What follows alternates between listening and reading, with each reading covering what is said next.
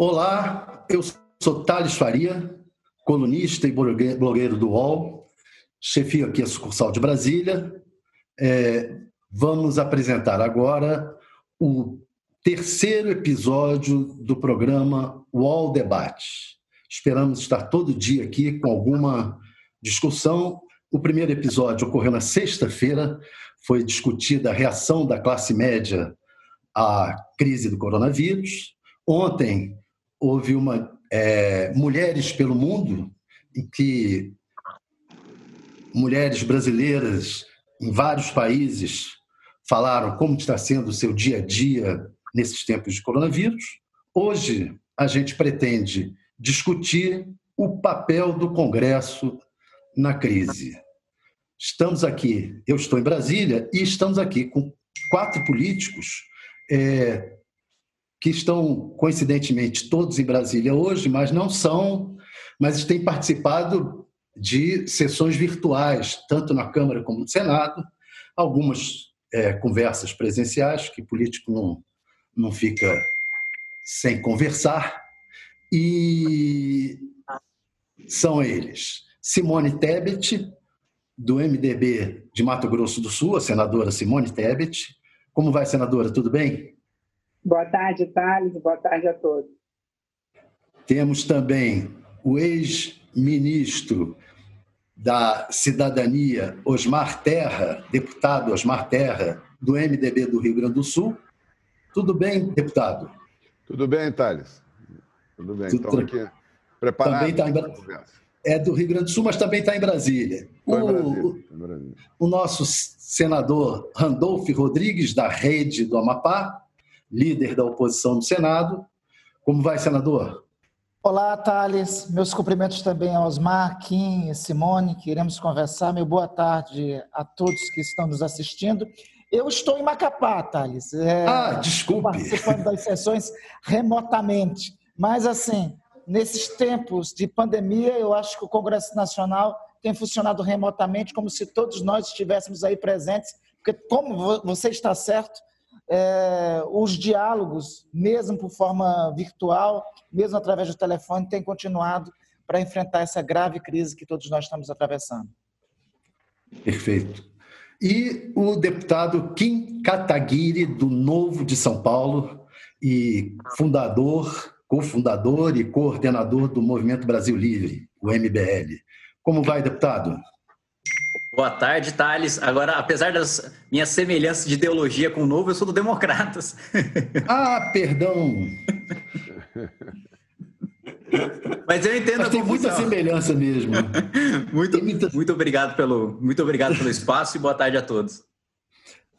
Deputado, o senhor é que. É, é, bem, depois eu vou, vou começar com a nossa senadora, é, as damas primeiro, senadora Simone Tebet, presidente da Comissão de Constituição e Justiça do Senado. Senadora, é, o Senado votou agora a, os 600 reais para ajudar a quem precise, quem esteja desempregado ou, ou a quem faça falta ou não tenha por causa do coronavírus. E o que mais a senhora acha que pode o Congresso fazer?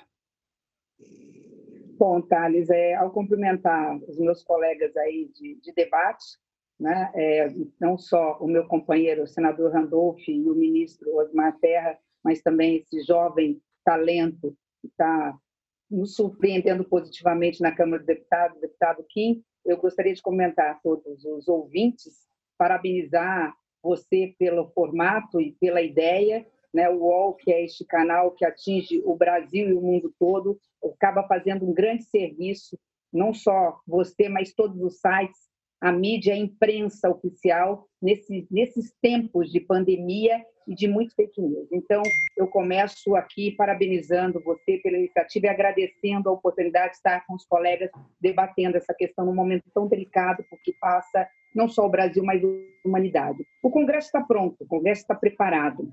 Aliás, eu nunca vi tanto unanimidade num único tema. Eu já estou no Senado há seis anos, mas venho aí de uma família de um pai político que já foi, que foi senador por dois mandatos. Eu nunca vi situação e oposição unidos no mesmo ideal. que é o ideal de salvar o Brasil, salvar vidas humanas, é, não interessa a que preço e a que custo. É, a, o Congresso Nacional está unido em dois temas: é, resguardar e proteger a população mais vulnerável e, paralelo a isso, manter empregos com medidas, com projetos, com iniciativas é, que atendam a esses interesses. Mas é importante esclarecer a quem está nos ouvindo que, pela Constituição brasileira, infelizmente, o nosso poder é muito limitado. Se nós não tivermos iniciativas com, com planejamento e coordenação do governo federal, nós vamos até um limite e paramos nele. O, Congresso está de portas abertas para o governo federal, tem demonstrado isso quando, quando aprovou o decreto de calamidade pública e agora numa votação recorde em tempo recorde de 600 reais. Outras medidas estão vindo e outras medidas virão. Mas, repito, é fundamental neste momento que o governo, que o governo federal entenda o que quer para o país nesse momento e mande os seus projetos através de medidas provisórias que, por serem urgentes e relevantes, têm vigência imediata. Hoje mesmo teremos aprovação de quatro, quatro projetos, depois poderemos estar rapidamente falando sobre, sobre eles, mas teremos sessão e sessões todos os dias, como acredito que também teremos na Câmara dos Deputados. A senhora fala em aprovação, é na CCJ ou no plenário? No plenário, Thales. Ah, por enquanto, as sessões virtuais elas estão acontecendo no plenário e o sistema do Senado está se adequando para provavelmente depois da Semana Santa nós também termos reuniões nas comissões permanentes, pelo menos na CCJ. E quais são esses quatro projetos? Nós temos inúmeros, nós temos vários projetos. Tem um senador Serra muito, muito importante, que é dando um recurso a mais para santas casas, para, portanto, para os hospitais beneficentes. O senador ministro Osmar Terra pode depois colaborar em relação a esse projeto, para que as santas casas estejam preparadas com um auxílio não só material humano, mas também financeiro para atender esta crise. Também um projeto que veio da Câmara dos Deputados, que fala da nesse período pelo menos de, de exceção, esse período de emergência, que pode, possamos ter consultas, teleconferência, é, o chamado projeto da telemedicina, que possamos também ter consultas online quando tivermos alguma algum sermos acometidos de alguma doença. Então tem alguns projetos nesse sentido. É, e ainda um, um, projeto complementando, esse é fundamental, que vai provavelmente ficar para amanhã, um projeto complementando o auxílio emergencial de 600 reais. Se nós fizéssemos emendas de mérito, o projeto da, da, do auxílio emergencial voltaria para a Câmara. Então, nós resolvemos aprovar o projeto da Câmara, com praticamente unanimidade, e amanhã, ou no máximo depois de amanhã, o senador Espiridião Amin estará relatando um projeto complementando aquelas pessoas que ficaram de fora do auxílio é, emergencial. Leia-se, caminhoneiros, motoristas de aplicativos, mototaxistas, indígenas, uma série de, de pessoas que ficaram fora do auxílio do projeto Trabalhador Informal. Perfeito. Deputado Osmar Terra, a senadora Simone é uma pessoa muito educada e ela falou que o governo precisa ajudar, mas ela não falou que, na verdade, existe um clima no Congresso de que o governo não está ajudando muito. É, o senhor acha que a polêmica criada, as polêmicas criadas pelo presidente, junto com o ministro da Saúde, ajudam Deixa eu fazer uma breve introdução. Eu fui, eu sou médico de profissão, fui oito anos secretário de saúde do Rio Grande do Sul e tive, por acaso, uma experiência que poucos gestores públicos têm né, em relação à, à, saúde pública. Eu tive, enfrentei três epidemias em três anos, uma por ano. E epidemias da dengue, da febre amarela, que entrou no Rio Grande do Sul, fazia 60 anos que não tinha febre amarela lá, e outra é a epidemia do H1N1, que para mim foi muito mais devastador do que o coronavírus será. Matou muito mais gente, botou muito mais gente em UTI do que o coronavírus colocará, pelas características do vírus. Então, nós estávamos até comentando aqui antes que a pior gripe de todas, a pior, a pior epidemia, pandemia de todas foi da, da gripe espanhola. Ela matou 50 milhões de pessoas. Pois a gripe espanhola se chamava H1N1 ela tinha uma semelhança muito grande. O vírus é da mesma família do que o da gripe espanhola e, da, e a mesma família da gripe asiática. Então, eles são vírus que, quando dão epidemia, essa família de vírus, eles são devastadores, que eles, eles, eles destroem os alvéolos, eles não, é, eles não dão uma pneumonia, eles destroem o alvéolo, né? inundam de sangue o pulmão, é uma, e os grupos de risco são pessoas jovens, grávidas. Né? Então eu tive uma experiência muito dura, porque a gente não esperava, entrou pela Argentina, a gente não esperava, a Argentina estava escondendo a epidemia, porque era ano eleitoral, e nós tivemos que enfrentar. E enfrentamos, conseguimos controlar a epidemia, né? foi, em termos de Brasil, foram mais de 2 mil mortos, né? mas não, eu não acredito que o coronavírus é, chegue perto do número de mortes que chegou a H1N1. Né? Então, eu acho que nós estamos diante de uma nova epidemia, é uma família diferente de vírus, os coronavírus, né? E eles têm é, o que aconteceu né, com o vírus na China, é importante a gente entender para entender o que, como, como se conduzir. Um vírus novo, quando aparece, ele, ele dois meses antes de ser descoberto, ele já está circulando. Ele não aparece no momento que o sujeito descobre o vírus. Ah, aqui tem um vírus, vamos fazer o exame. Até para desenvolver o exame leva um tempo. Então, os médicos levam um certo tempo. Quando ele, e ele é um vírus novo e não tem resistência, ninguém tem imunidade, ele progride com uma velocidade extraordinária. Ele contamina. Quando começou a epidemia da China, já devia ter milhões de pessoas contaminadas pelo, pelo, pelo coronavírus. E na, em 99% das pessoas ele não dá sintoma nenhum. Ele não dá sintoma nenhum. A pessoa é, é, adquire... é uma gripezinha. É, não, ela adquire o vírus, ela nem gripe, ela não é nada. É, é, ele adquire o vírus, ele fica com, com, com. transmite durante 14 dias e depois fica com imunidade. Por, por um, isso é, acontece com todos os vírus, não é só com o corona. Com todos os vírus acontece isso. É, quando é que para uma epidemia que não tem remédio e não tem é, vacina? Né? quando acontece o efeito rebanho. Vai aumentando o número de casos, ele vai se propagando invisivelmente. Os casos visíveis tu pode controlar, mas os invisíveis tu não controla. Ele vai se propagando com uma velocidade incrível. Normalmente, o padrão dessas curvas é 13 semanas, entre começo e o fim. Né? É, independente do tipo de vírus, é, é um padrão viral esse aí. E ele sobe e desce, ele, ele para no pico quando 50% da população já tem o vírus. Ele não é um vírus que vai acontecer só em algumas pessoas. Ele vai contaminar quase toda a população. Né? Então, quando chega em 50%, é, ele começa a diminuir, ele não consegue passar pela parede de pessoas que já estão infectadas e que estão com anticorpos. Então, ele começa a diminuir a velocidade, começa a cair, a epidemia termina.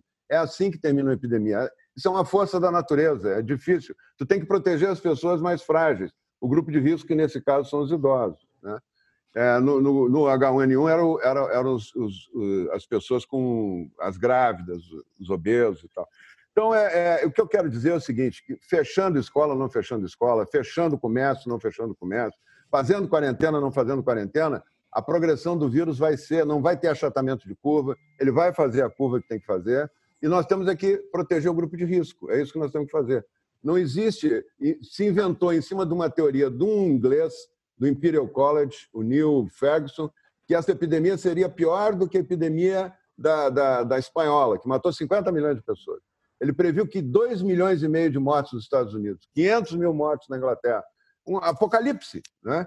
Ele pegou no começo a epidemia na China e fez essa conta. Depois é que ele viu que a China já, já mostrou o que, que a epidemia é. Subiu, desceu, teve ali é, 80 mil, 90 mil pessoas se infectaram, 3 é, mil morreram, e a China tem 1 bilhão e 400 milhões de habitantes. Entendeu? Mas já matou e está matando muito na Itália, na, na A Itália é um caso à parte. Depois, se tu na Espanha. um tempinho, eu explico o que é a Itália. A Itália é um caso à parte. É onde circula mais o vírus na Europa. É na Lombardia, não é na Itália toda. É na província da Lombardia. Porque tem um grande intercâmbio com a China ali. Eles são o sistema de confecção de Wuhan. Wuhan é o centro de confecções da China. Milão é o centro de confecções da Europa. Eles, os chineses compraram as indústrias, tem mais de 20 mil chineses morando na Lombardia. Então, eles trouxeram uma grande quantidade de vírus. A maior população idosa do mundo e o inverno rigoroso. Ali juntou três condições explosivas. Ah, mas eu posso explicar isso aí depois. O Brasil não vai ser a Itália, não vai ser a Espanha, vai ser muito mais branda por causa da temperatura aqui no Brasil e vai morrer menos gente que morreu no H1N1. Eu estou fazendo previsão. O senhor, está com uma posição muito parecida com a do presidente Bolsonaro. Sim, Não é à toa que estão dizendo até que o senhor é um forte candidato a substituir o, o ministro Madeira.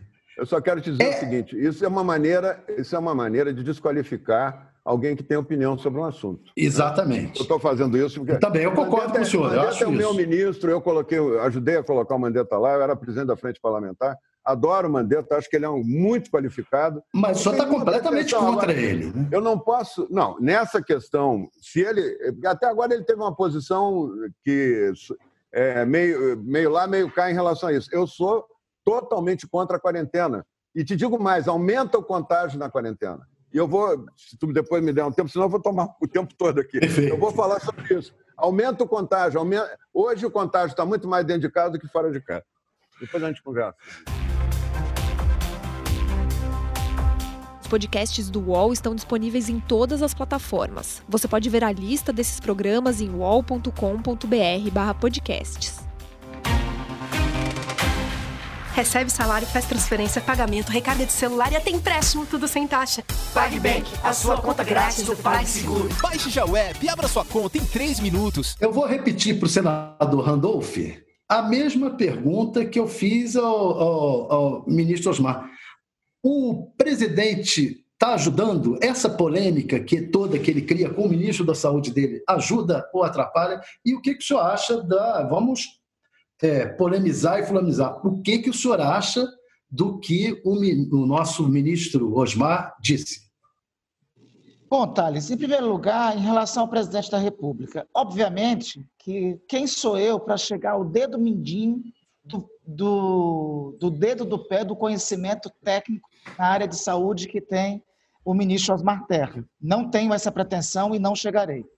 O que nós sabemos é que esta é uma crise sanitária de saúde pública que teve que está tendo interface internacional em escala global, em escala planetária com o ambiente econômico. Isso é uma realidade. É, tem uma forma que essa crise tem sido enfrentada por todos os países do mundo. É, sendo a forma tecnicamente mais recomendada ou não, mas é a forma que tem sido indicada pela Organização Mundial de Saúde, é a forma que tem sido indicada é, pelas experiências que têm ocorrido no mundo desde a China, tem sido a utilização da quarentena. Ou seja, independente do Brasil, aí já no aspecto econômico, independente da estratégia que o Brasil viesse a tomar, isso teria impacto no país. Tem uma crise externa, independente da crise sanitária e de saúde, já tem uma crise externa que tem impacto na realidade nacional. Minha grande divergência com o presidente da República é que, em um momento como este, o presidente da República é um magistrado. O presidente da República não pode dividir a nação. Ele não pode fazer um pronunciamento em cadeia de rádio e televisão e atacar a imprensa, atacar opositores, atacar prefeitos, atacar governadores. Eu acho até que a própria condução da crise desde o começo não poderia ter sido do presidente da República isoladamente. Teria que ser do ministro da Saúde na companhia do presidente da República. O presidente da República, com base nas informações, teria que se posicionar e liderar a nação. Porque ah, não há de se negar que estamos diante de uma crise. Uma crise sanitária com repercussões na economia. Ah, com este caráter, é, e ao me conta, eu não sou da área da saúde, mas sou um humilde, modesto historiador, a última experiência de pandemia, ou seja, de epidemia alastrada por todos os países do mundo, que se tem conhecimento, que se tem conhecimento no planeta, foi a chamada gripe espanhola, que de nada tinha de espanhola, isso foi em 1918, ou seja, há 102 anos, com uma realidade completamente distinta do mundo globalizado de hoje. Hoje, a propagação de um vírus, me parece que, pelos dados claros, claros e clássicos da globalização, é muito mais ágil, muito mais acelerada do que era em 1918. E como em 18, essa tem impacto em outros setores da vida. Então, é uma crise com fatores externos que tem impacto na economia. Uma crise dessa natureza, a atuação dos governos deveriam ser, e em regra tem sido, primeiro, proteger as vidas. Segundo, proteger os mais vulneráveis, os mais pobres, os que vão ficar mais expostos. mais expostos não somente do ponto de vista da saúde, mas mais expostos em especial do ponto de vista econômico. Com a paralisação da atividade econômica, quem sofrerá primeiro são os mais pobres. Então, a segunda medida é essa. E isso tem sido dito por todos os economistas liberais do planeta. Essa semana teve uma declaração de um economista da Universidade de Chicago, a mesma universidade do ministro Paulo Guedes, dizendo que todos os países do mundo têm que ter programas de renda mínima. E terceiro, é proteger as empresas. O governo não tomou as medidas desde, necessárias desde o começo dessa crise. Então, a crítica que fazemos ao presidente da República é, primeiro, não ter liderado, ao contrário disso, ter dividido não ter chamado todos para um consenso nacional para o enfrentamento da crise. Depois disso, não ter conduzido essa crise ao lado do ministro da Saúde. Né? E o resultado é isso. Nós temos um governo com dois pontos de vista. O presidente da República é, atacando e ofendendo a estratégia de quarentena e o ministro da Saúde numa linha completamente distinta. É, ministro Osmar, depois eu vou pedir para o senhor responder ao Randolph, mas deixa eu só chegar tá. lá no. Dá um tempinho para isso que eu tenho. É claro, é claro. É, mas eu chegar no Kim Kataguiri, que ele ainda não falou. É, deputado Kim, o senhor apresentou um projeto de diminuição dos salários dos parlamentares para para ajudar nessa crise. O senhor acredita, sinceramente, que os parlamentares vão cortar os seus salários? Eu acho que vai chegar num momento, Thales, em que inevitavelmente a gente vai ter de falar de corte de salário no funcionalismo público. Agora, os parlamentares podem ter receio dessa discussão, uh, podem ter medo de, de sofrer ali com pressão de corporações, de sindicatos, porém, a previsão até do nosso secretário do Tesouro, né, o Mansueto, é de que o nosso déficit primário vai ser de pelo menos 350 bilhões de reais. A arrecadação do Estado de São Paulo nas últimas duas semanas caiu em 50%. É, a gente está falando do estado mais rico da federação já no mês que vem, atrasando e parcelando salários do servidor público. Você imagina estados como Rio Grande do Sul, Minas Gerais, o Rio de Janeiro, é, numa, que estão numa situação fiscal muito pior do que a do estado de São Paulo. Como é que a gente vai fazer com o salário do funcionalismo público? Meu projeto não trata apenas de, não trata apenas de deputados, mas de todo o, o poder legislativo. Né? E acho que isso deveria se estender ao Poder Judiciário e Poder Executivo, só que no caso, eu, como deputado, não tenho a, a, a prerrogativa de apresentar salário, é, projetos para corte de salários do Judiciário, por exemplo. O próprio Judiciário teria de tomar essa iniciativa. Mas nós vamos ter de falar em corte de salários, principalmente ali de quem ganha acima do teto do INSS. Quem tem salários acima de 6 mil reais, nós vamos ter de falar de cortes inevitavelmente, porque não vai ter dinheiro para pagar. Né? Eu acho que essa é uma discussão que agora alguns parlamentares colocam, não, mas está jogando para a torcida, é demagógico. Daqui a duas, três semanas, nós vamos ter que falar de corte de salários, de corte de cartão corporativo da Presidência da República, de corte na SECOM, de, de propagandas, enfim, de todo tipo de corte, porque a gente não consegue se endividar infinitamente, ainda mais no momento em que o mundo está com aversão ao risco, né? ainda mais no momento em que os bancos por mais que você tenha o incentivo do Banco Central, e a gente deve analisar muito em breve é, uma PEC na Câmara dos Deputados, por mais que você tenha essa injeção de liquidez por parte do Banco Central para as instituições financeiras, eles estão com aversão a risco. Né? É, essa, é, essa movimentação financeira, principalmente é, com base em títulos desses bancos que vão ser adquiridos temporariamente aí por um ou por dois anos pelo Banco Central, esses títulos não vão garantir a liquidez necessária ou suficiente para que a gente consiga manter o nível de gasto público que vai ser necessário para a saúde e para a manutenção da própria estrutura da máquina pública nesse ano. Então, acho que a gente vai necessariamente que ter essa discussão. Se o corte vai ser de 20, 30, 40, 50%, essa é uma discussão política que a gente vai ter futuramente. Mas eu acredito, pelo que a gente tem visto dos números de arrecadação e de despesa, que os cortes no funcionalismo público vão ser inevitáveis. E nesse sentido, eu acho que o presidente da República também dá sinais de incoerência, porque ao mesmo tempo que ele fala em gripezinha, em resfriadinho, em ter porte de atleta, ele também pede permissão para o Congresso Nacional e para o Supremo Tribunal Federal para desrespeitar a lei de responsabilidade fiscal, a gente aprova a calamidade pública justamente para ele não ter que cumprir é, a meta é, é, fiscal desse ano, mas ao mesmo tempo ele diminui a crise falando que não é um, um, grande problema. Bom, se não é um grande problema, em primeiro lugar, ele não precisaria ter mandado é, o pedido né, de decretação de estado é, de calamidade é, para o Congresso Nacional. Né? Então, acho que você tem uma atitude que é, incoerente, ao mesmo tempo, um discurso irresponsável, né, incentivando a população aí contra a política do seu próprio ministro, do seu próprio ministério, aí contra a política da Organização Mundial de Saúde, e ele precisa definir a linha do seu governo. Ou ele tem o mesmo discurso do ministro da Saúde, ou ele manda o ministro da Saúde embora e substitui. Né? Não dá para ele ter dois discursos ao mesmo tempo, não dá para o governo adotar uma linha. Paulo Guedes está falando em isolamento, Mandetta está falando em isolamento, Tarcísio está falando em isolamento e o presidente da República está falando o pessoal ir para a rua. Precisa ter uma linha única de governo o presidente precisa liderar e também precisa levantar essas preocupações e enviar projetos para que os cortes necessários estruturais da máquina pública sejam feitos e a gente não se endivide além da conta.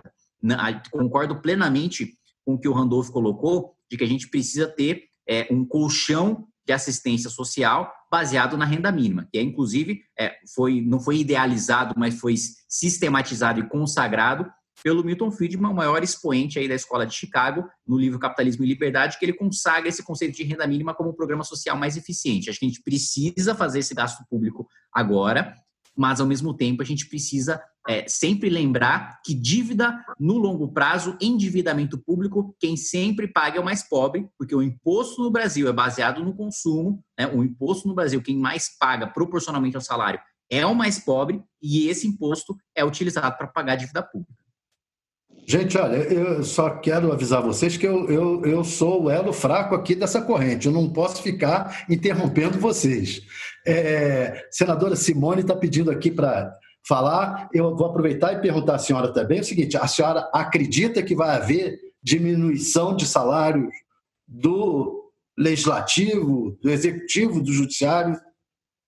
É, eu pedi a palavra exatamente por isso. Eu quero discordar parcialmente é, do deputado Kim, com todo respeito. Eu acho que vai chegar um momento, sim, que nós temos que avaliar essa questão em relação ao salário dos servidores, mas não pode ser agora.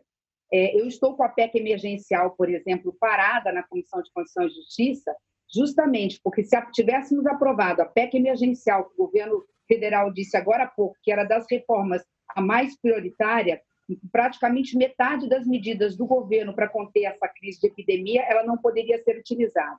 Da mesma forma, lá estabelece um corte é, de salários de servidores, não só federais, mas estaduais e municipais. Deixa eu dizer só o que eu acho que nós podemos fazer antes, deputado Kim, porque eu concordo parcialmente com a sua fala. Antes de tentarmos mexer com o salário do servidor, que vai ser muito demandado, principalmente o da saúde, o da segurança pública e o da educação a médio prazo, assim que as escolas voltarem, para correr atrás do prejuízo, e essa massa representa a maioria dos servidores, principalmente estaduais e municipais, nós temos sim que falar em corte de salário é, dos parlamentares. Nada impede que nós possamos votar imediatamente um projeto é, cortando até o final do ano 30%, 50%, cada um pode estabelecer um critério dentro da sua renda. Tem gente que depende do salário, pode ser não ser o meu caso, mas pode ser de um colega, nós podemos até estar definindo isso. Eu concordo e tenho meu apoio, mas antes de falarmos de corte de servidor, nós temos que falar do fundo eleitoral, nós poderíamos estar cortando em pelo menos 50%, já que a eleição esse ano pode ser mais curta, se é que ela vai acontecer em setembro, eu estou apostando mais que ela aconteça mais no final do ano. Nós temos o PLN 4, que eu não sei por que cargas d'água o presidente da República mandou para o Congresso Nacional, sendo que nós já tínhamos é, mantido o veto do presidente da República, o Senado, numa demonstração de responsabilidade, manteve o veto do presidente da República em relação, só para as pessoas saberem o que eu estou dizendo, em relação ao orçamento, a emenda de relator de 30 bilhões de reais na mão de uma um único parlamentar, podendo mais que o presidente da República no que se refere ao orçamento da União, podendo mais do que todo o Congresso Nacional, tendo 30 bilhões de reais para manusear da forma como achar, achar, achasse conveniente junto com os líderes. Então, antes de discutirmos essa questão, acho que nós temos que discutir e apresentar projeto, restringindo ou diminuindo o fundo eleitoral, tirando o PLN, que só aí são 20 bilhões discricionados para o governo gastar, e eu encerro só a minha contribuição dizendo por que, que eu acho isso. Nós temos uma média de, vamos, vamos colocar redondo, 600 mil servidores federais. Quando você fala em cortar, de acordo com o teto do, do INSS, vamos colocar aí 4 mil reais, é, há quem diga que quer, querem cortar 10% de quem ganha até 10 mil reais. Fala assim, poxa, 10 mil reais bruto é muita coisa. Não é tanto assim porque é bruto. Se você colocar aí líquido, cai muito. Se você tirar 10% de quem ganha 10 mil bruto, você está falando de tirar mil reais. Estou falando de 600 mil servidores. Se metade desses servidores tiver uma única diarista na sua casa, e tem, porque esse servidor tem condições de pagar uma diarista, tirar mil reais dele, ele vai imediatamente onde ele vai cortar? Ele vai cortar o custo de inglês do filho ou ele vai dispensar a diarista? Então, nós podemos estar falando aí de pelo menos mais 300 mil pessoas desempregadas. Então, acho que é recessivo neste momento você falar de corte de salário de servidor que ganha abaixo disso. Acima, você pode até discutir a médio prazo. Mas, enfim, desculpa essa colocação, é porque eu tenho uma emenda, inclusive, na PEC emergencial, dizendo que quem tem que cuidar do servidor estadual e municipal são os governadores e prefeitos. Não é responsabilidade do Congresso Nacional legislar e interferir na autonomia de estados e municípios no que se refere à redução de salário de servidor estadual e municipal. Era só essa colocação que eu queria fazer nesse momento. Perfeito. Ministro Osmar, é, o senhor está aí sedento para boxear com o senador Randolph. É, dá o troco nele. Eu gosto do Randolph, respeito muito o Randolph, é, e, mas eu, eu tenho uma posição. É, eu tenho uma opinião sobre esse assunto, né, que não pode ser também desqualificada cada vez que eu falo, porque eu estou querendo alguma coisa, um motivo oculto. Né? Eu só eu cheguei a, a, pedir respeito até para um, uma pessoa no, no Twitter é, em função disso. Cada vez tu não pode falar, então, tu não pode ter opinião. Qualquer coisa que tu fala, tu está querendo uma outra coisa, que não sei o quê. Eu tenho uma opinião técnica, eu tenho desde que eu fui secretário de saúde sobre a questão de epidemia. Eu só quero eu dizer que eu falei aqui porque as pessoas estão falando isso. Não, eu é um sei, eu tá sei. Não é, eu, Thales, tu é outra pessoa que eu respeito muito, tu nunca, tu nunca fez esse tipo de jogo, né? Então, assim, eu, eu, eu tenho uma experiência que poucas pessoas no Brasil tiveram. É, de ter sido secretário em momentos de epidemia. Então, eu conheço como é que funciona uma epidemia. Eu estudei, eu me cerquei dos principais infectologistas, epidemiologistas. Eu sei o que, eu estou falando, eu não estou falando uma coisa no ar. Eu estou dizendo que é, as epidemias elas têm uma curva, elas sobem e descem, e é, e é por um efeito é, rebanho que elas terminam, quando a maioria da população está contaminada. Né? E essa maioria sadia nem sente nada, 90%. Nós temos que proteger os mais frágeis. Né? É, Mas o que a OMS diz é que pode, a gente tem que amainar essa curva. Não existe, me diz. Para poder dar tempo de. Tá, não existe tempo de o sistema criar mais leitos, esse tipo deixa, de coisa. Deixa eu te dizer, isso é um discurso teórico. Na prática, não existe nenhum exemplo disso. Não existe precedente disso. Esse discurso está todo em cima de um paper, de um paper feito por um médico que é matemático chamado Neil Ferguson, que prevê o apocalipse que é todo, todo o sistema. Ele, ele prevê 500 mil mortos na, na Inglaterra, no Reino Unido, 500 mil mortos, 2 milhões e meio de mortos nos Estados Unidos. Aí tem um que é seguidor dele aqui no Brasil, que vai morrer um milhão de pessoas no Brasil. Isso não existe. Isso, é, isso se fosse a gripe espanhola, não, talvez não desse tanto, porque agora a gente tem mais formas de tratamento. Tem Você acha que vai, vão, vão morrer quantos aqui no Brasil? Mais menos do que o do H1N1. Menos que foram quantos? O H1 foi 2.100. 2.100 Você acha que é menos de 2.100? Menos de 2.100. No Rio Grande do Sul, morreram 200, 300. É, muito menos do H1N1, que eu acho muito mais violento e muito mais letal do que o, o, o coronavírus. Mas deixa eu, deixa eu só chegar no, no, no raciocínio. O que está acontecendo é que é o discurso. Esse sujeito, esse Neil Ferguson, eu estou citando ele, porque ele que está influenciando as decisões do Trump, do primeiro-ministro da Inglaterra e da, da Angela Merkel e do Macron. Não são todos os países do mundo que estão seguindo isso. São quatro ou cinco dirigentes, claro que são de países muito importantes, é, que estão tomando decisões baseadas no, no apocalipse. Ele está pregando o apocalipse. Sabe qual é a proposta que ele faz? É, é, radical, quarentena radical por tempo indeterminado, por tempo indeterminado, sem prazo, sem prazo. E ele ainda vai mais longe. Ele propõe nesse mesmo paper, no final, leiam no, peguem no, no, no Google, New Ferguson. Né? E vocês vão ver o, o, absurdo que é isso. E ele propõe no final que fique é, a supressão. O que é a supressão? A supressão são todo mundo se recolher em casa por 18 meses sem sair de casa para não se contaminar com o vírus, porque é o tempo necessário para surgir uma vacina. Olha, esse cara está pautando a política desses países importantes. Agora, por que, que o Trump aceita isso e por que, que o Macron aceita? Por um motivo muito simples. Quando o cara diz, o Imperial College, que é, o, é, é, é, a universidade desse cara, diz que vai morrer 2 milhões e meio de pessoas nos Estados Unidos, o Trump não vai querer correr risco. Então ele vai dizer, não, então eu vou tomar as medidas todas mais, as mais drásticas. Esse efeito manada está ocorrendo com os governadores, com os prefeitos. Eles estão tomando as medidas mais drásticas porque é o discurso mais fácil. Eles estão fazendo tudo, mas estão sendo radicais. E aí, se acontecer, se não acontecer aquilo tudo que está previsto ali, vai dizer que, foi, que ele tomou as medidas mais drásticas. Né? É, e, e ele não perde nunca. Ele não perde nunca. Ele tomando essa decisão, o Trump está em período eleitoral. Ele não vai perder se ele tomar medida. Vai Agora, quebrar deputado... a economia. O problema dessa, dessa discussão é que é um discurso fácil para o prefeito, para o governador, para o Trump, para quem seja, mas quebra a economia e não diminui um morto, não reduz uma morte, não reduz um doente no hospital. Eu estou te dizendo, não tem trabalho publicado mostrando isso. Esse achatamento da curva é uma teoria. Né? E, pior ainda, se achatasse a curva aqui no Brasil, que não vai acontecer, nós entraríamos no inverno. Aí sim nós íamos ter uma, uma, uma epidemia, o, o, número de pessoas mortas ia aumentar. Nós estamos no, no outono, saindo do, do verão. Essa curva termina no final de maio, antes de junho, final, talvez na primeira semana de junho. O pico vai ser daqui a, a, duas semanas e meia. E depois começa a cair. É, é uma curva quase matemática. É a mesma curva da gripe espanhola, é a mesma curva da gripe asiática, que foram pandemias, foram grandes pandemias. A gripe asiática matou 2 milhões de pessoas no mundo. Né? A mesma curva do H1N1, que matou entre 150 e 500 mil pessoas no mundo. Né? E vai ser a mesma curva do, coronavírus, que vai matar menos, vai ter muito menos dano. Então, então no final das contas, o Bolsonaro vai acabar ganhando essa batalha, né? Eu, o, o, tempo vai mostrar. Daqui a, três, daqui a três semanas, quatro semanas, vai ficar evidente isso. O que eu estou dizendo é que medicina e saúde, tu tem, tu tem como conferir logo. Se tu dá um remédio para o doente e o remédio está errado, o teu doente vai, não vai curar, ou vai passar mal, ou vai até morrer, entendeu?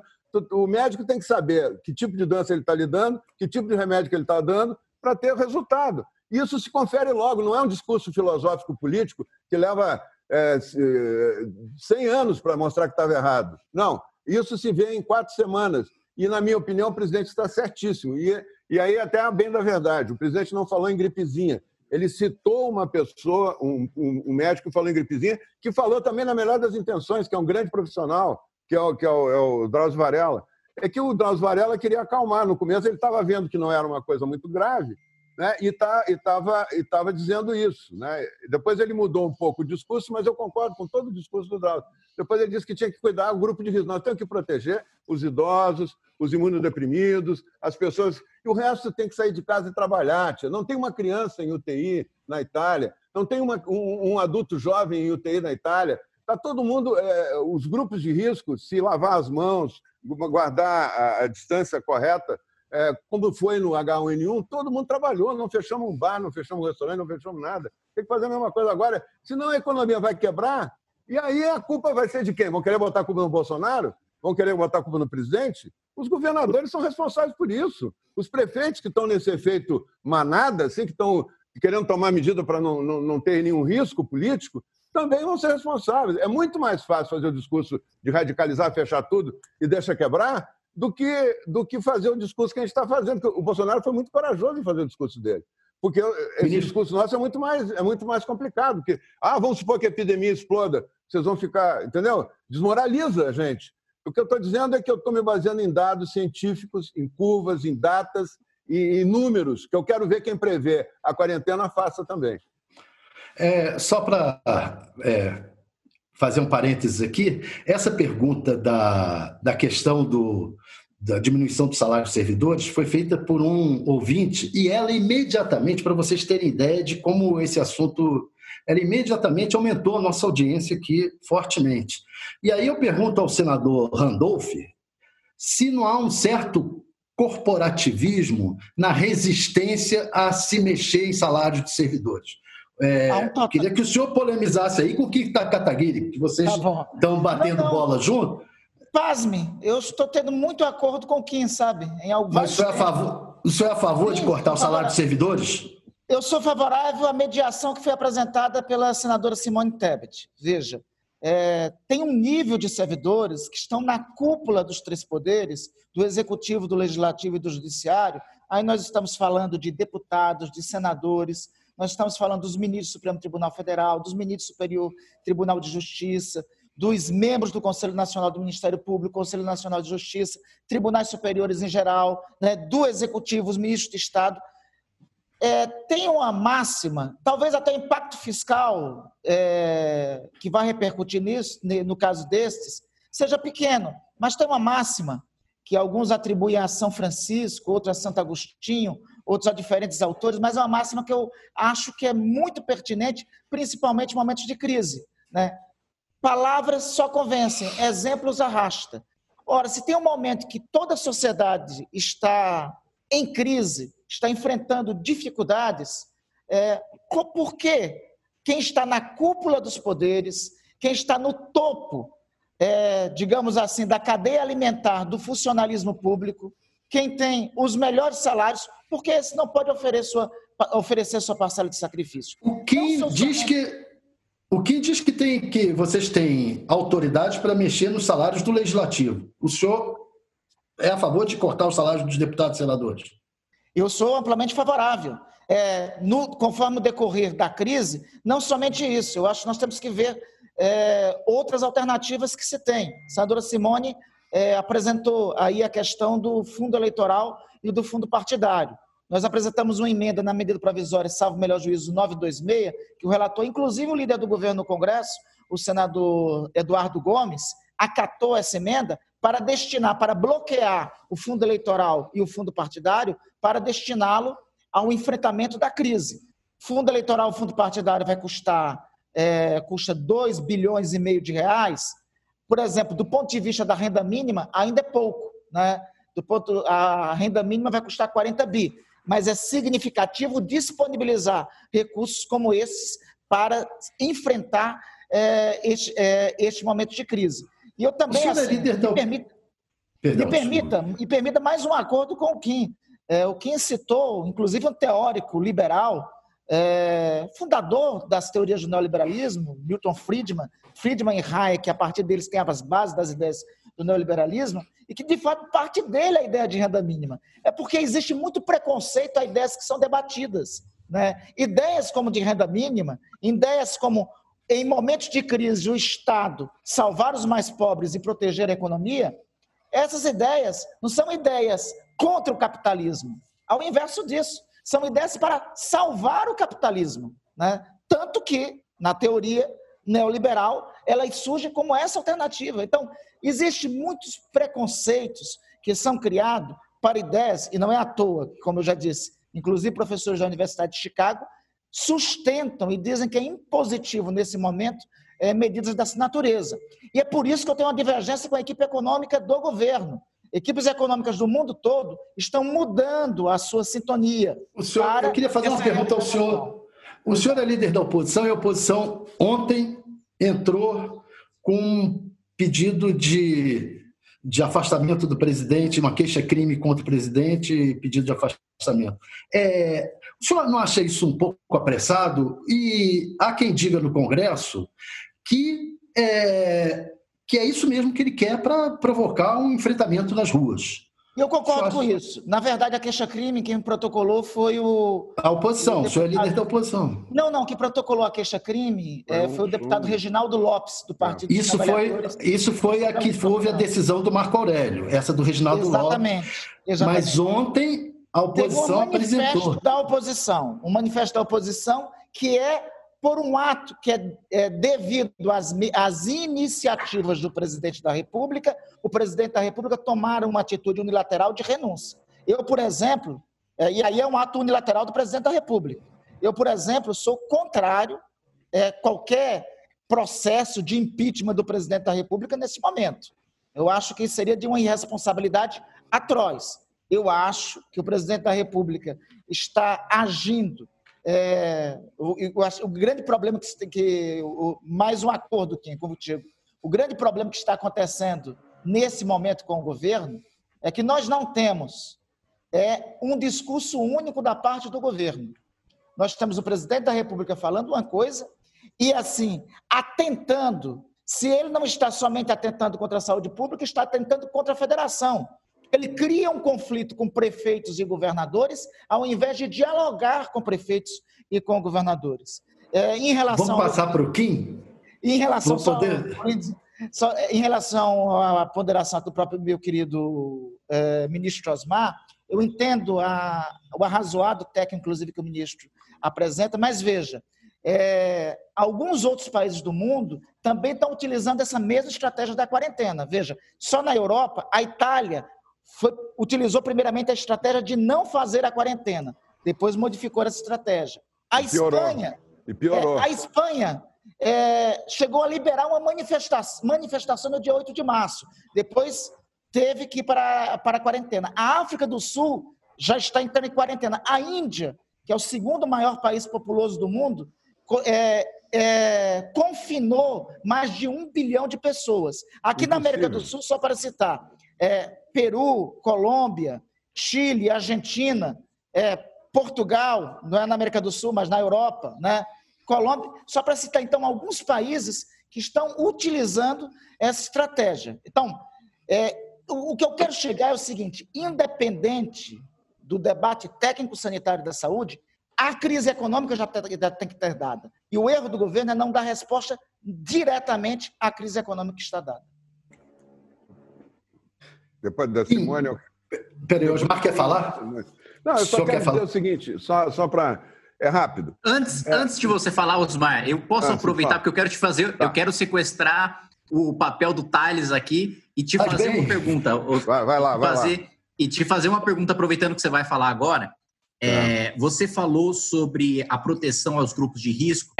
Eu tenho uma dúvida em relação a, a, a, um, a um, dado que foi lançado anteontem, salvo engano, nos Estados Unidos, de que 40% dos internados têm menos de 60 anos. E aí eu queria entender, é, além, de, além de quem tem mais de 60 anos, é, quem mais precisa ser isolado? E como é que a gente faz esse isolamento? Porque parece que pessoas mais novas também são afetadas e estão sendo internadas em razão do vírus. Aproveitando que você já vai falar, para tá. você já emendar.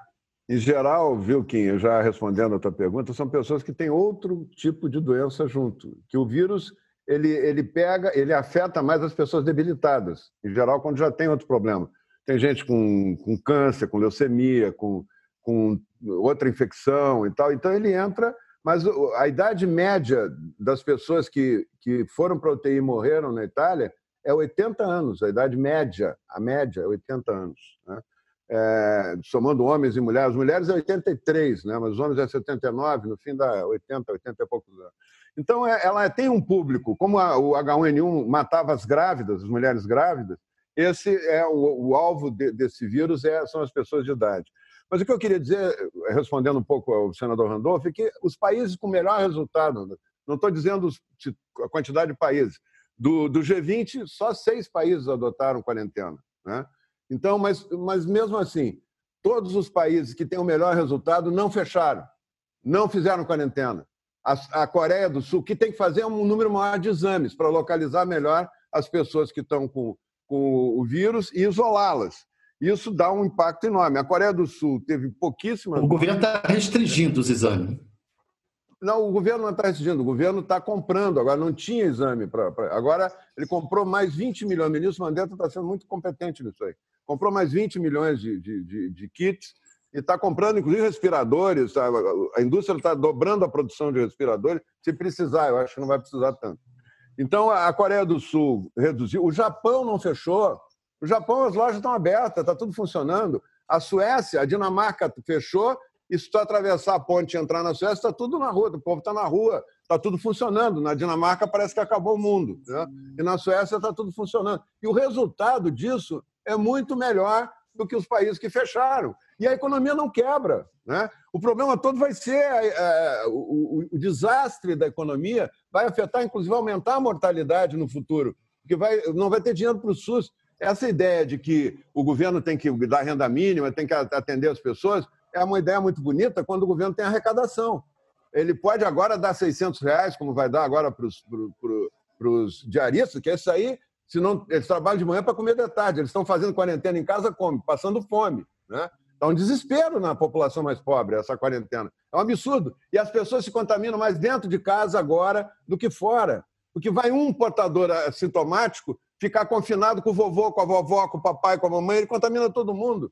A Itália triplicou o número, em 12 dias, triplicou o número de pessoas, é, de novos casos na Itália depois que decretou a quarentena radical. A França aumentou, a Inglaterra está começando a aumentar. Então, os países que fecham.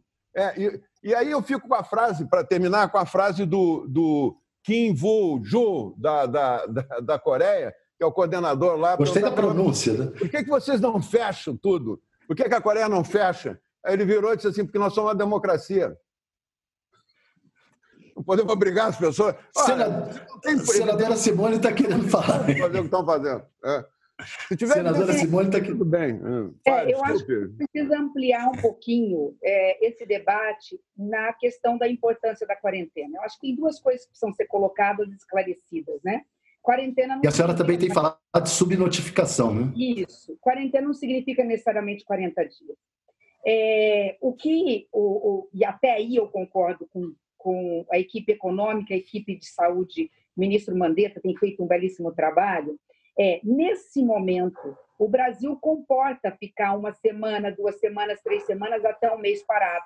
São 30 dias que pode se dar férias coletivas, são 30 dias que aqueles que não conseguem pagar é, e ao demitir o trabalhador tem garantido seguro-desemprego. Nós temos o FAT, Fundo de Amparo ao Trabalhador, o FGTS, para garantir renda. Nós, temos, nós estamos fazendo o dever de casa para dar suporte aos trabalhadores informais, intermitentes, é, e agora estendendo mais para outros grupos para poderem ser protegidos.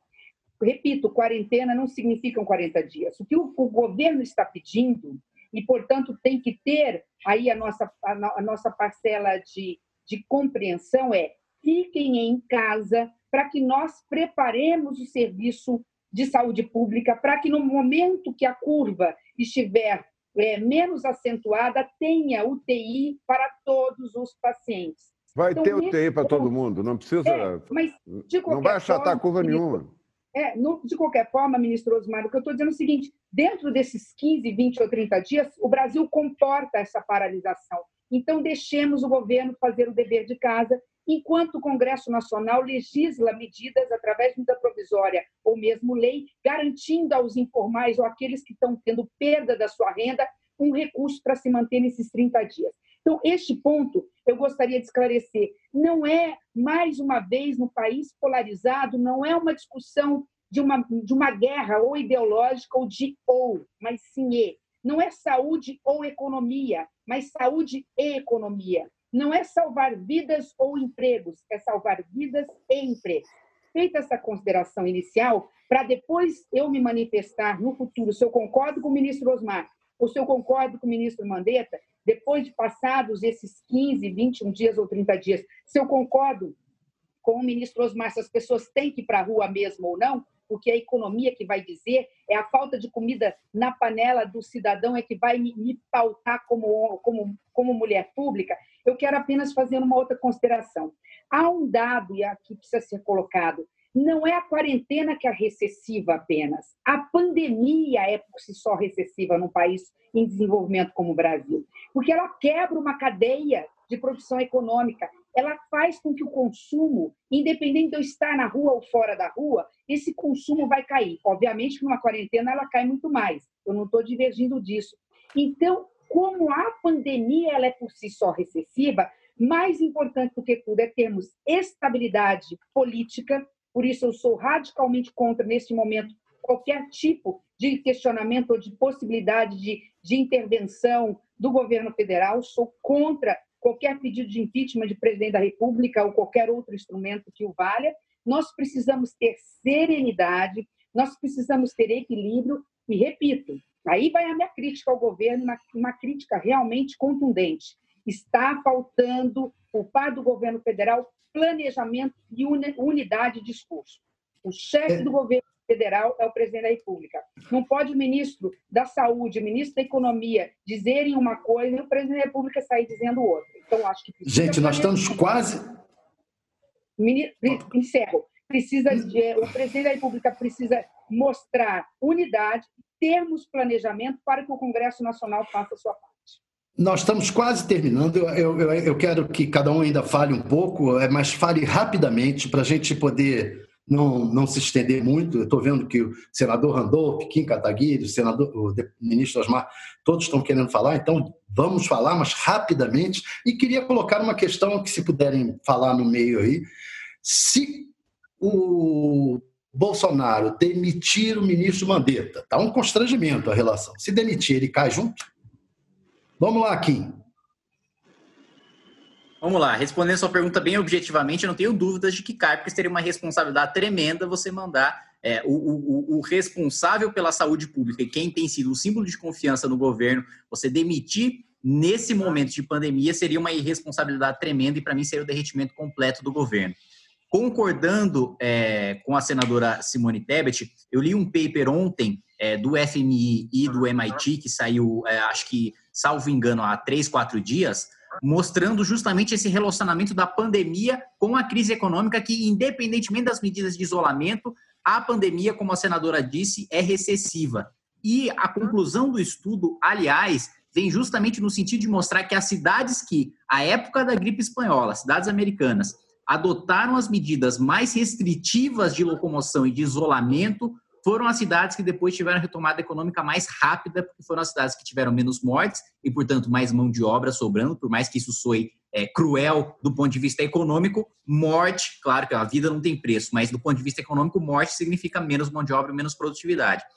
É, e as cidades é, que demoraram mais a tomar essas medidas restritivas e tomaram medidas menos rígidas de restrição foram as que mais demoraram para recuperar a produção manufatureira e recuperar é, o ativo dos bancos. É, portanto, eu acho que do ponto de vista econômico também é, as medidas de, de, isolamento e as medidas de restrição são defensáveis na medida em que a gente tem é, esses dados científicos mostrando que a causa da recessão é a pandemia em si e não o isolamento. E para é, é, não, não terminar é, concordando, já que o Thales acho que hoje viu muito mais consenso do que ele gostaria de ver, para terminar a minha fala discordando da, da senadora, é, eu concordo que a gente tem que mandar todo o fundo eleitoral para o combate ao coronavírus, a dos 30 bilhões de emendas de relator para o coronavírus, mas nesse sentido a gente está falando aí de 32,5 bilhões de reais.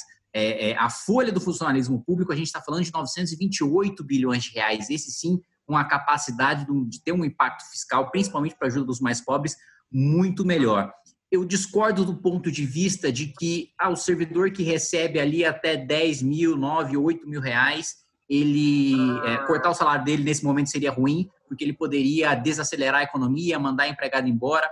O meu ponto de vista é o contrário. Eu não acredito que seja esse servidor que pague o salário da empregada, mas a empregada que via os seus impostos paga o salário desse servidor. E até um estudo recente do, do Ricardo Paes de Barros mostrou que é o gasto público no Brasil que institucionaliza a desigualdade social. E nesse sentido, eu acho também salutar a gente cortar os, os, o, o, gasto público justamente para melhorar esse coeficiente de higiene, reverter esse dinheiro é, é, para as políticas sociais, principalmente de renda mínima, e fazer com que a gente tenha a longo prazo é, uma retomada econômica mais vigorosa, sem ser comprometida pela institucionalização da desigualdade social e da miséria que a gente infelizmente tem hoje pelo nosso excessivo gasto público com as castas mais elevadas do funcionalismo público. Lembrando que no Brasil a gente tem 104 milhões de brasileiros vivendo com 413 reais por mês ou menos. A gente vive num país pobre. Portanto, uma pessoa que ganha 10 mil reais por mês no Brasil é uma pessoa rica, como todos nós parlamentares estamos aí é, no 1% mais rico da população. Thales, pode falar? Thales, acho que nós perdemos nosso mediador. Bom, então vou falar aqui, né? O tempo está terminando. Aperte os cintos, o mediador sumiu. Agora ninguém segura, Osmar.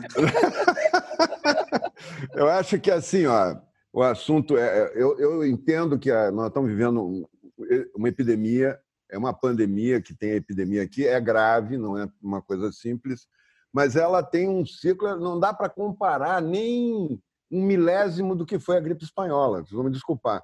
Inclusive porque a epidemia, a pandemia mais próxima da gripe espanhola que nós tivemos nas últimas décadas foi o H1N1, inclusive com a lesão do pulmão igualzinho da gripe espanhola, a mesma mesmo tipo de lesão do pulmão.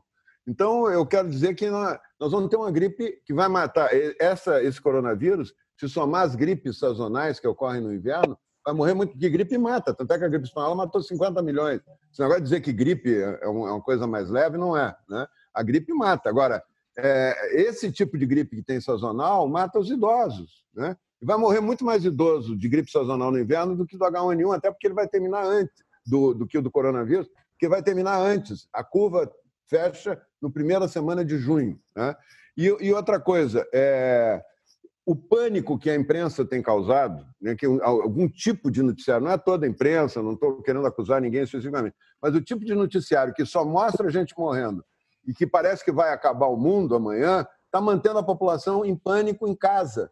E, e vai aumentar o contágio, porque o vírus já está circulando.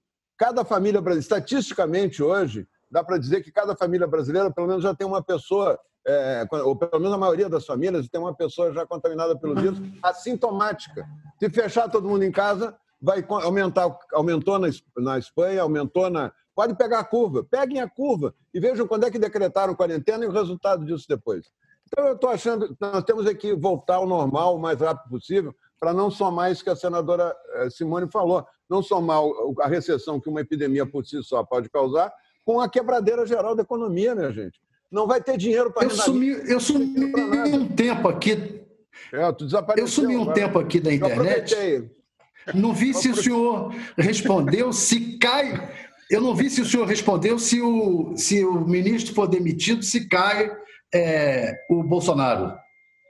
Eu acho que o ministro não vai ser demitido nem vai cair o Bolsonaro. Eu não acredito nessa hipótese. Eu acho que o ministro tem que conversar com o presidente e acertar, é, afinar o mais possível o discurso. Só isso.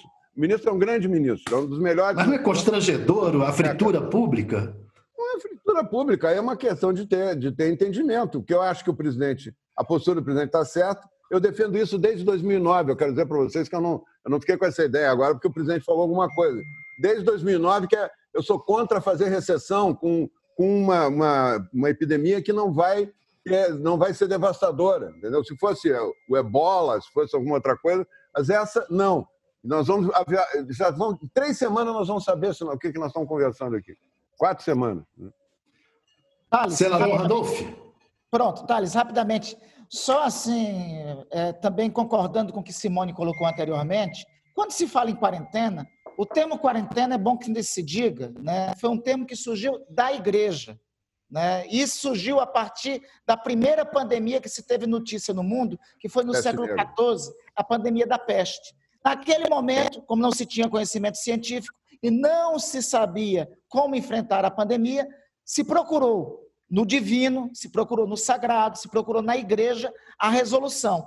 E a alternativa dada, indicada naquele momento, era uma quarentena para as pessoas ficarem isoladas como mecanismo de não contrair a pandemia, que era uma pandemia sob razões bem, completa, bem completamente diferentes é, daqui, das que são hoje, era pelas péssimas condições de higiene que se tinha na Europa. Então, quando nós, toda vez que fala, se fala de quarentena na atualidade, é a decorrência etimológica de um termo que vem desde a Idade Média. O tempo, nós vamos definir qual é. Só que, assim, também concordando com os meus colegas Kim e Simone, o fato é que o dano na economia está dado, mesmo que nós não tivéssemos quarentena. O dano na economia, mesmo que governadores, prefeitos tivessem tomado medidas, já estava dado, porque o mundo entrou em recessão. Querendo ou não, é dado concreto. O episódio do coronavírus, do Covid-19, impactou na economia global.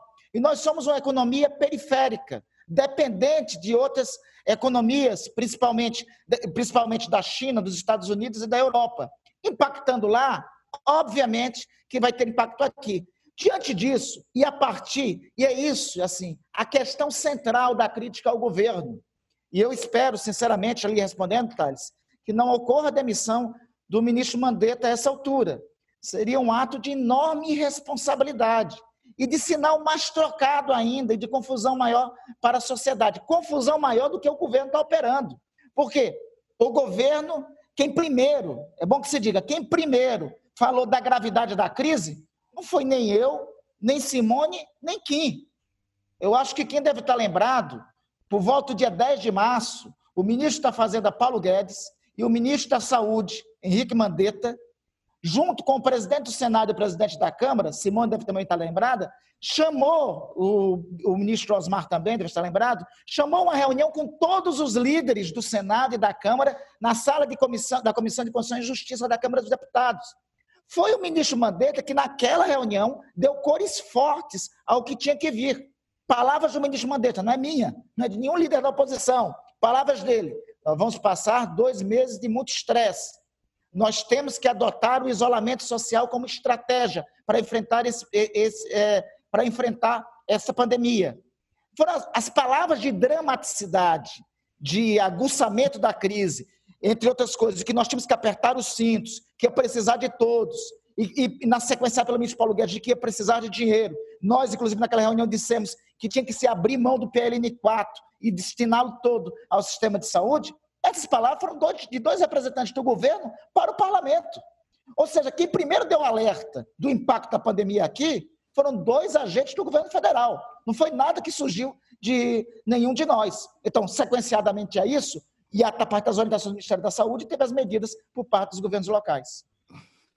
Vamos, vamos é, tentar finalizar com um minuto para cada um, se possível, colocando três medidas que podiam ser tomadas imediatamente, ou duas que podiam ser tomadas imediatamente para ajudar na crise? Simone, Simone. É, eu, é, eu não tive a oportunidade de fazer uma contradita em relação ao deputado Kim, mas então aproveito o meu nesse minuto final para isso, com essas medidas. Lembrando só, ele falou em 926 bi, na realidade a folha do servidor federal, contando todos os poderes, é 128, acho que o 9 saiu trocado. 128 bi. Se nós cortarmos aí 10% linear, são 12 bi. Seis meses de quarentena aí, de pandemia, eu estou falando de 6 bi. Eu estou temporariamente trocando esses 6 bi do servidor por devolver imediatamente as três medidas, então. O presidente tirar imediatamente PLN 4 do Congresso Nacional, que isso aí são 30 bilhões é, o fundo eleitoral pode ser cortado pelo menos a metade. E ainda isso eu dou de forma inédita para o Thales. Eu apresentei uma emenda, quero contar aí com a participação do senador Randolph, de uma emenda à PEC dos fundos que já foi aprovada na, do governo federal, que já foi aprovada na CCJ, está no plenário, e diz que nós vamos juntar todo o dinheiro que fica no final do ano do fundo para superávit, para amortizar a dívida. Neste ano, eu estou colocando numa emenda, já tive o apoio do governo federal para isso, para que esse, entre aspas, superávit, que é de 30 bi, ressalvados os fundos que não podem mexer, que são os constitucionais, educação, saúde, ciência, tecnologia, fundo da segurança pública, os 30 bi que vão sobrar, que sejam imediatamente utilizados para a saúde pública. Só aí nós temos mais de 60 bi, ou seja, só aí nós temos metade da folha de pagamento de todos os servidores públicos do ano inteiro. Então, deixo aí a minha palavra final no agradecimento, Thales, e lembrando que a guerra é de todos nós, não é uma guerra ideológica de uns contra os outros, mas uns e outros contra o inimigo é, perigoso, invisível, que atinge a todos nós, mas que com muito trabalho, eu tenho, não tenho dúvida que nós vamos vencer pelo bem do Brasil, principalmente das pessoas mais vulneráveis. Muito obrigada mais uma vez. Posso falar? Ministro Osmar. Tá. Eu quero só. Três é, medidas. Três, três medidas. Eu vou, eu vou, falar nas três medidas. Eu acho que nós estamos diante de uma epidemia que, como as outras, vai cumprir um, traje, uma trajetória. Né? Nós temos que proteger os, os, grupos vulneráveis. Esses têm que ter um isolamento radical. Eu lembro até os asilos de idosos, que em vez dos prefeitos estarem fechando o comércio, tinham que estar dando uma atenção especial aos asilos de idosos, que ali vai ser um, um risco enorme né, em relação a isso. Essa é a primeira coisa. Segunda coisa, as pessoas tomando os cuidados, que estão fora do grupo de risco, tomando os cuidados necessários de higiene, voltar a trabalhar imediatamente, porque cada dia que passa a crise piora. É mais gente desempregada, a situação fica mais grave e não ajuda em nada a resolver. Até para ter renda mínima, vai ter que ter trabalho já. Né? As pessoas podem trabalhar. Essa epidemia não, não é a gripe espanhola, não vai matar milhões. Essa epidemia ela é mais vai ser mais leve do que do H1N1, e no Brasil, inclusive, e nós não podemos, tem que parar de botar medo na população e fazer exame em todo mundo. Tem que ter os kits, o ministro Mandetta já, já providenciou isso, vou colocar logo esses kits na, na, na, para ser usados, porque essa, isso vai nos dar uma ideia, inclusive para isolar numa empresa, quem está com, com coronavírus fica 14 dias e volta depois de 14 dias. A maioria, 99% da população vai ser assintomática, meu é, não, não se esqueçam disso, nós não estamos diante do, do apocalipse. Nós estamos diante de uma epidemia menor, mais, menos grave que do H1N1 e nós temos que tratar disso como tratamos, pelo menos como tratamos o H1N1. Sem fechar nada. Perfeito. Deputado Kim. Eu acredito que a atuação pode ser dividida em três eixos, né? Acho que a renda mínima, é, eu acho que é um, é um, eixo fundamental para que as pessoas mais pobres consigam ficar em casa, consigam ficar no isolamento. Uh, o corte de gastos, para que a gente tenha efetivamente de onde tirar esse dinheiro, a gente mantenha a estrutura da máquina pública. E a, a manutenção do isolamento, que aí é uma política é, que diz respeito ao, ao executivo e não, não compete ao, ao, legislativo fazer nada nesse sentido. É, eu, pessoalmente, vendo o que a OMS coloca, é, acredito que o isolamento seja, e eu discordo da, do ministro Osmar Terra, é, seja a melhor política a ser, a ser adotada no momento. O né? OMS comparação... mudou ontem, viu, Kim? Mudou ontem. Se tu vai ver o discurso que eles fizeram ontem já. Eu, eu vi.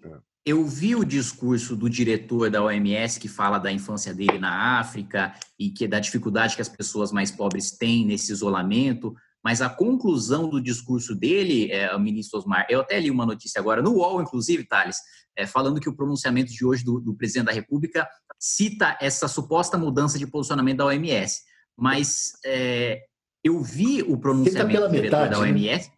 Eu vi o, diretor, o pronunciamento do diretor da OMS e não é uma mudança de posição. A conclusão do discurso dele é o seguinte: os mais pobres têm que trabalhar todo dia para sustentar a própria família. Logo, para a gente manter as políticas de isolamento recomendadas pela OMS, nós precisamos de programas sociais para atender essas famílias. Esse é o discurso da OMS. A OMS não, não deixou de defender isolamento, de ministro. Ministro o, o, Ryan, o Max Ryan, que é o diretor de, de emergência da, da OMS, diz ele, que ele mesmo. não adianta mais botar as pessoas em casa. O, contágio vai ser muito maior em casa do que fora de casa. Os dois deram declaração ontem. Eu tenho as duas, se tu quiser. Bom, mas tudo bem. Não foi, não foi isso que eu assisti. Ah, não tá foi bom. isso que eu assisti. O que eu assisti é que tá os mais pobres vão, têm dificuldade e que eles vão precisar desses programas sociais. E desse ponto de vista, é, eu concordo. Mas eu acho que deve se dividir nesses três eixos. A gente precisa de, de parcimônia e seriedade do presidente da República para conduzir o país nesse momento. E todo tipo de atrito desnecessário, turbulência política que ele causar, só tem a prejudicar o país. E, nesse sentido, eu lamento a postura do presidente da República, que mais tem causado atritos dentro do próprio governo e entre os próprios ministros do que trazido liderança. Perfeito. Senador Randolph. As medidas, no meu entender, Thales, têm que se, tem que se complementar em três eixos. Preservar vidas. Um minuto, hein? Preservar vidas, proteger os mais pobres e diminuir ao máximo os riscos das empresas para que não ocorra é, é, para que não ocorram demissões. Eu acredito no que foi dito desde o começo dessa crise pelo ministro Mandetta. O ministro Mandetta, inclusive, diz que o índice de mortalidade pode ser pequeno, mas será uma crise de enorme impacto no Sistema Único de Saúde. Nós estamos percebendo o quanto é necessário o Sistema Único de Saúde. E a ideia de quarentena foi apresentada pelo próprio governo através do Ministério da Saúde para diminuir a pressão sobre o sistema de saúde, para diminuir, é, em virtude das quantidade, da quantidade de leitos, em virtude da disponibilidade que o sistema tem. Né? Além disso, nós temos que implementar o quanto antes o programa de renda mínima, aliás, programas de renda, de renda mínima para a proteção dos mais pobres, a proteção dos que mais precisam, e o Congresso tem que continuar trabalhando. Eu sei que é difícil pedir uma coisa, é quase que incompatível com o presidente Jair Bolsonaro, mas nunca a gente precisou tanto de um presidente com serenidade e com capacidade de unir a nação como nós precisamos agora. Eu espero alguma iluminação divina sobre o presidente para que ele tenha um pouquinho disso nesse momento que é dramático da vida nacional. Olha, eu queria agradecer muito aos quatro debatedores. Acho que foi muito esclarecedor essa, essa conversa. Não é um debate, é uma conversa muito produtiva. Aprendi muito com os quatro, agradeço muito. É, e agradecer, sobretudo, a audiência que tivemos, aos diversos comentários, e informar que esse programa, Debate UOL, UOL Debate, ele vai continuar durante a crise, sempre dessa maneira virtual, é, com vários assuntos, vários apresentadores, que não só eu, cada dia um assunto, um apresentador, e de acordo com o que mais interessar aos nossos, é, ao nosso público. Um grande abraço, muito obrigado. Hein? Obrigado.